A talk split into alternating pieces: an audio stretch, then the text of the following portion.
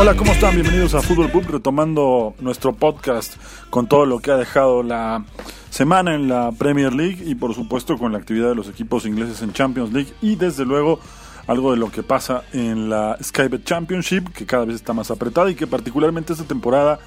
tiene un inicio muy muy parejo con más de tres equipos eh, que están peleando por la punta y que seguramente va a ser un torneo muy disputado. Pero hablaremos desde luego de lo que pasa en esta jornada que recién terminó, que fue la 9 con eh, la racha que se cortó de Liverpool de victorias, el City que empieza a carburar otra vez como se le conoce, el Tottenham que en la liga no camina pero que en Champions ya despertó y con un Leicester que es realmente la sorpresa del campeonato. Acompáñanos en los próximos minutos, hablaremos de todo esto y más aquí en Fútbol Pub.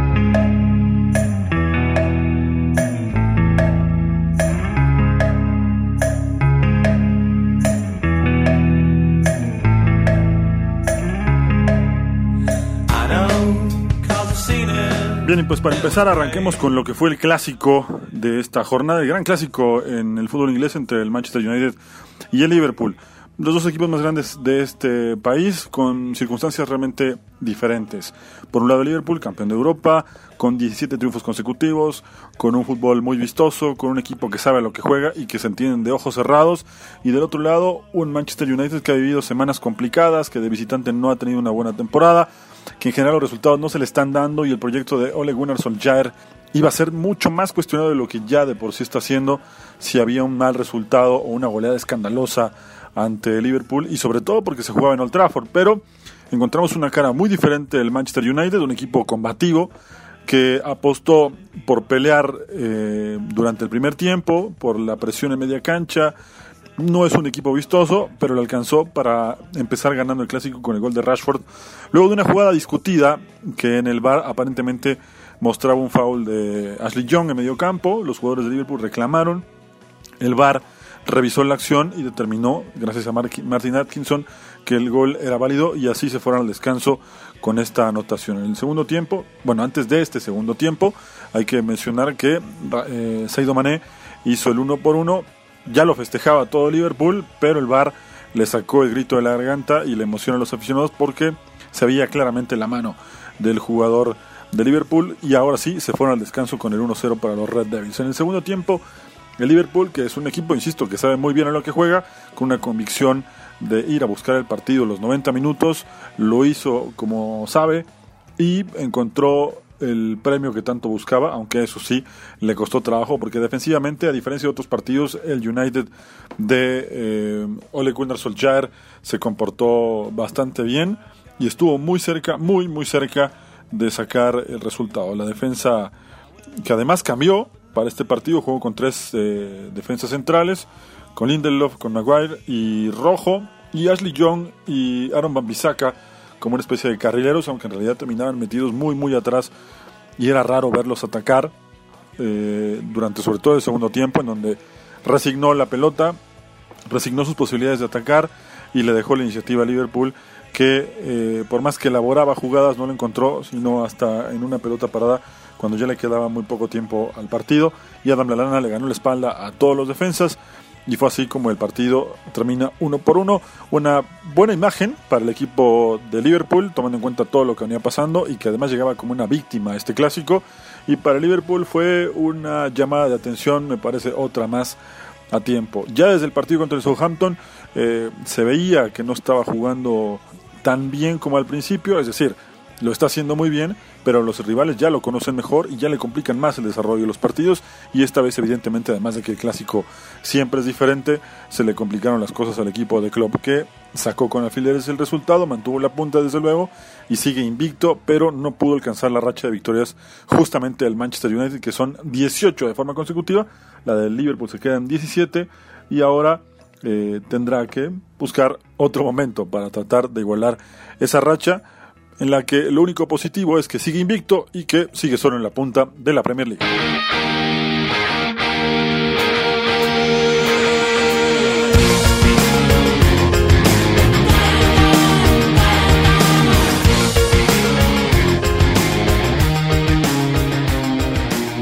Bien, y un día antes de que el Liverpool y el Manchester United se enfrentaran en Old Trafford, el Manchester City, que es el más cercano perseguidor de Liverpool, se enfrentó al conjunto del Crystal Palace en Selhurst Park. El partido lo resolvió en 93 segundos, pero eso no significa que haya sido fácil para el equipo de Pep Guardiola. Todo lo contrario, en realidad la pasó mal a ratos y justo antes de comerse el primer gol el equipo del Crystal Palace había tenido dos situaciones claras para poderse adelantar en el marcador. El tema es que eh, el City golpeó y cuando lo tenía contra las cuerdas aprovechó para meterle otro cruzado de derecha y medio noquear al rival y de esta forma se fueron al descanso. El punto bueno para el Manchester City fue esta capacidad de reaccionar rápido y no permitir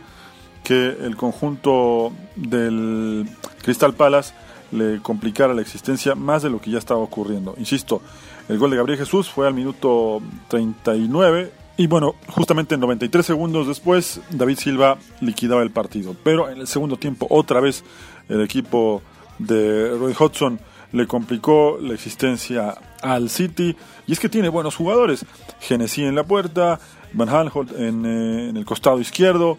Milivojevic un muy buen contención, Cuyate y MacArthur eh, en el medio campo. Y bueno, qué decir de Wilfried Zaha que termina siempre jugando muy pegado por las bandas, pero que puede ayudar como segundo delantero, en este caso a Jordan Ayew, que fue titular el fin de semana. Para el City es un buen resultado, por supuesto, lo sufrió, lo trabajó bastante, sudó de más, eh, pero pudo sacar un triunfo en una cancha complicada y sobre todo tomando en cuenta que le vienen partidos eh, complicados al equipo de Pep Guardiola. Ya a mitad de semana le metió 5 al Atalanta en la Liga de Campeones con una gran actuación de Raheem Sterling. Pero en la, en la liga tendrá que jugar como local ante el Aston Villa, visita al Southampton y después estará jugando ante el Liverpool y el 23 de noviembre contra el Chelsea. Dos rivales muy fuertes y contra los que seguramente eh, estos seis puntos ante Liverpool y Chelsea tendrá que eh, eh, serán desde luego claves en el desarrollo del torneo si es que el City quiere ganar por tercera ocasión consecutiva la Premier League. Así que es un buen triunfo, mantuvo el arco en cero sigue siendo un equipo al que es muy complicado hacerle un gol. Es la, ofensiva más importante del torneo con 29 goles y 9 en contra. Pero es cierto también que los equipos lo conocen mejor, le saben contragolpear mejor. Y esta vez el Crystal Palace estuvo cerca de hacerle daño, tal y como le pasó con el Norwich, por ejemplo, en donde terminó goleado 3 por 1.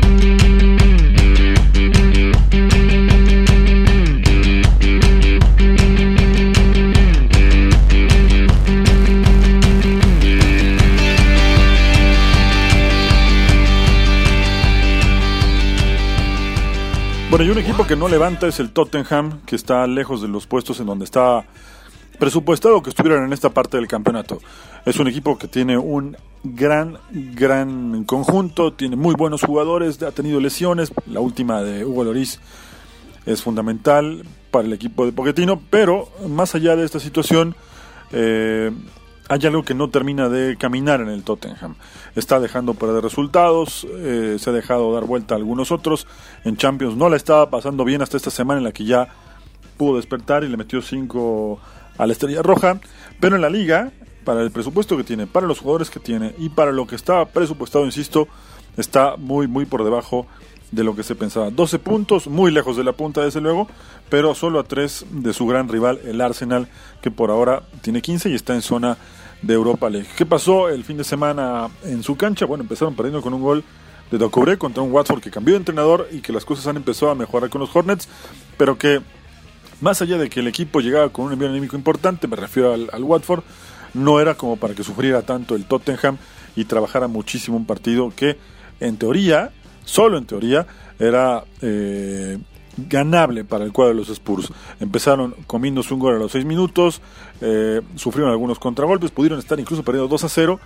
Y justamente 80 minutos después, al 86, Dele Ali rescató a los Spurs de perder en casa otra vez y alejarse muchísimo más de la punta. Un resultado que hubiera significado eh, estar incluso por debajo de mitad de tabla. Si hubieran perdido, se habrían quedado con 11 puntos y estarían eh, junto al Aston Villa y junto al Wolverhampton. Sin embargo, la diferencia que es eh, tener un punto de más o un punto de menos en un campeonato tan eh, parejo como es la Premier League y que le permite no distanciarse tanto de los equipos que pelean por Europa League, en este caso el Crystal Palace que tiene 14 y 15 que tiene el Arsenal. Decíamos, el Tottenham sabe que está atravesando por un mal momento en la liga y tan, es así que Pochettino lo dijo. En una frase que incluso involucró a River, señalando que si hasta River descendió y ahora gana todo, es normal que cualquier equipo tenga ese tipo de altibajos. Y es cierto, es cierto que no está caminando tan bien como el año pasado o el antepasado, donde también peleó hasta el final en la Premier League y donde además recientemente en la campaña pasada fue subcampeón de la Champions, pero será cuestión de tiempo para que recupere a sus jugadores. Ya tiene plantel completo, exceptuando a Loris, que es un hombre de arco y que estará por lo menos hasta enero o febrero fuera de acción después de dislocarse el codo en una jugada muy muy aparatosa. Así que el Tottenham tiene mucho por mejorar, particularmente en la liga, en la Champions ya ganó y está prendido ahí eh, debajo del Bayern Múnich en su grupo, pero el gran desafío para el Tottenham es justamente en la liga y la próxima jornada tiene un rival realmente complicado, ni más ni menos está visitando a Liverpool en Anfield Road.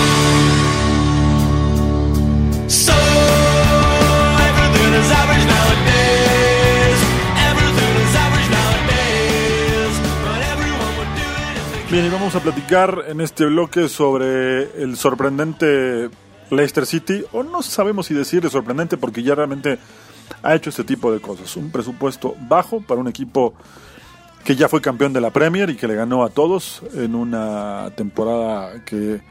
realmente nadie daba un peso por ellos, en donde en el 2016 eh, eran candidatos a pelear por el no descenso y terminaron imponiéndose a los más grandes y esta vez de la mano de eh, Brendan Rodgers con un plantel del cual solamente quedan dos titulares de aquel 2016 está peleándole a los equipos grandes otra vez por puestos de Champions League. ¿A qué me refiero? Que con la, con la victoria del fin de semana sobre el Leicester 2 a 1 llegaron a 17 puntos, están a 2 Sí, solo a dos del Manchester City, del poderoso Manchester City, del equipo de los millones, contra un equipo de presupuesto bajo. Aunque también es relativo decir presupuesto bajo en Inglaterra, porque, eh, nada más para hacer mención, eh, todos, por cuestiones de derechos de televisión, cobran alrededor de eh, al menos 100 millones de libras y de ahí para arriba, dependiendo la importancia televisiva de este equipo, pero ya con 100 millones de libras un equipo en la Premier League puede ser un equipo, valga la redundancia, muy, muy competitivo. Y este es el caso del Leicester, que tiene en Schmeichel eh, la seguridad en el arco, Johnny Evans, que después de no consolidarse en el Manchester United, parece que está encontrando su lugar en el Leicester. Y un punto clave para este conjunto, el Zorro, que se le da poca importancia, pero que lo ha hecho bastante bien y ha hecho de alguna manera también olvidar a un grande como Angolo Kanté, y me refiero a Ndidi, que es un gran medio de contención, un gran recuperador de pelota y que no le pide nada, al menos en su etapa de Leicester a Angolo Kanté, y que por ahí justamente es complicado pasar para los rivales y es una de las eh, piezas fundamentales para el equipo de Brendan Rodgers. Y en el medio campo la verdad es que eh, jugadores como Ayose, que con el Newcastle tuvo buenos momentos, eh, está jugando bien con Leicester, a Jose Pérez. Tielemans es una gran revelación para el equipo de Leicester, lo está haciendo bien y de hecho hizo un gol junto con Bardi en el triunfo sobre el Burnley. Eh, Madison también está jugando bastante bien y Barnes completan esta línea media del equipo del Tottenham que deja solo en punta a Jamie Bardi y que sabemos que es garantía de gol este Street Fighting Man como muchos lo conocen por allá Así que buen triunfo de Leicester, 2 a 1 sobre el Burnley, 17 puntos, solamente han perdido dos partidos en la temporada. En su cancha, pese a que no eh, eh, han mostrado o no tienen los grandes reflectores de otros equipos, en su cancha es un equipo imbatible, es el mejor local de la temporada. Tiene cinco partidos disputados, ganó cuatro, empató uno, recibió apenas tres anotaciones y convirtió 12 y es, insisto, el mejor local de la temporada y está solo a dos puntos del de, conjunto del mm, Manchester City en esta pelea por los primeros puestos. Gran, gran inicio de campaña del equipo de Brendan Rodgers que uno podría pensar está peleando otra vez contra los grandes. Es algo que a nivel institucional no lo saben muy bien. Saben muy bien qué es pelear contra los grandes. Ya lo hicieron una vez y no les vendría mal una otra ocasión. Y sobre todo en esas fechas en las que está por cumplirse el primer aniversario luctuoso de su dueño, Bichai Rivarana Prava.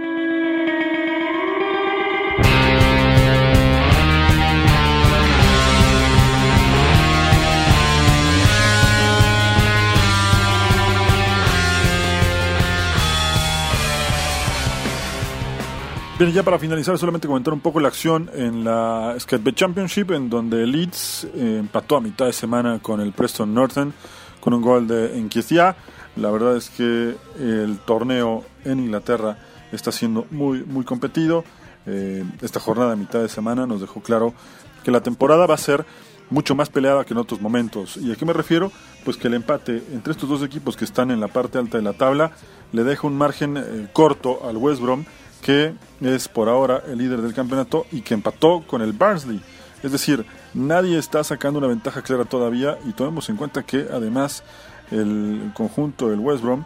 empató con el Barnsley que es último lugar de la tabla y que no había al menos en la teoría margen para una sorpresa, sin embargo se la comió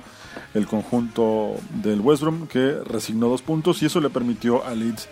mantenerse en el segundo lugar de la tabla. La verdad es que está muy, muy peleado el tema de la punta en el Skype Championship. West tiene 26 puntos, 24 tiene Leeds y después con 23 está el Sheffield Wednesday y el Queen's Park Rangers. Preston, Nottingham Forest y Swansea City tiene 22 y hasta el Charlton en este momento podría pelear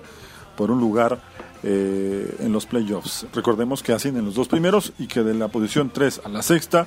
se juegan semifinales ida y vuelta, luego una final para buscar el tercer ascenso en donde, insisto, muchos equipos, como por ejemplo el Fulham o el Bristol, incluso Birmingham o Brentford, tendrían todavía posibilidades de alcanzar al menos alguna posibilidad de luchar por el playoff del tercer ascenso. El equipo de Leeds, por cierto, está cumpliendo 100 años en una semana llena de festejos para el conjunto de Marcelo Bielsa y no había mejor forma o no hay mejor forma de celebrarlo que con el ascenso y al menos se mantienen en esta línea que le permite trepar a la Premier League de forma directa siendo segundo de la tabla. Falta mucho, se está jugando recién el primer tercio de la temporada y en el próximo episodio de Fútbol Pub hablaremos un poco de lo que está pasando luego del primer tercio de campaña y de cómo se proyecta para el resto de la misma y quién puede quedarse finalmente con el título. Insisto, falta mucho campeonato, faltan muchas cosas, hay muchos altos y bajos en esta eh, segunda división de Inglaterra y, como decíamos en un principio, particularmente en esta temporada en donde las cosas son mucho más parejas que en otras ediciones.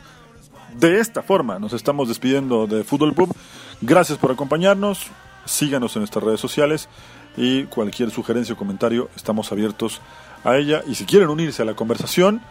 estaremos dándoles sorpresas más adelante para que podamos ser más y más y más los que platiquemos en este pub sobre fútbol inglés. Gracias y hasta entonces.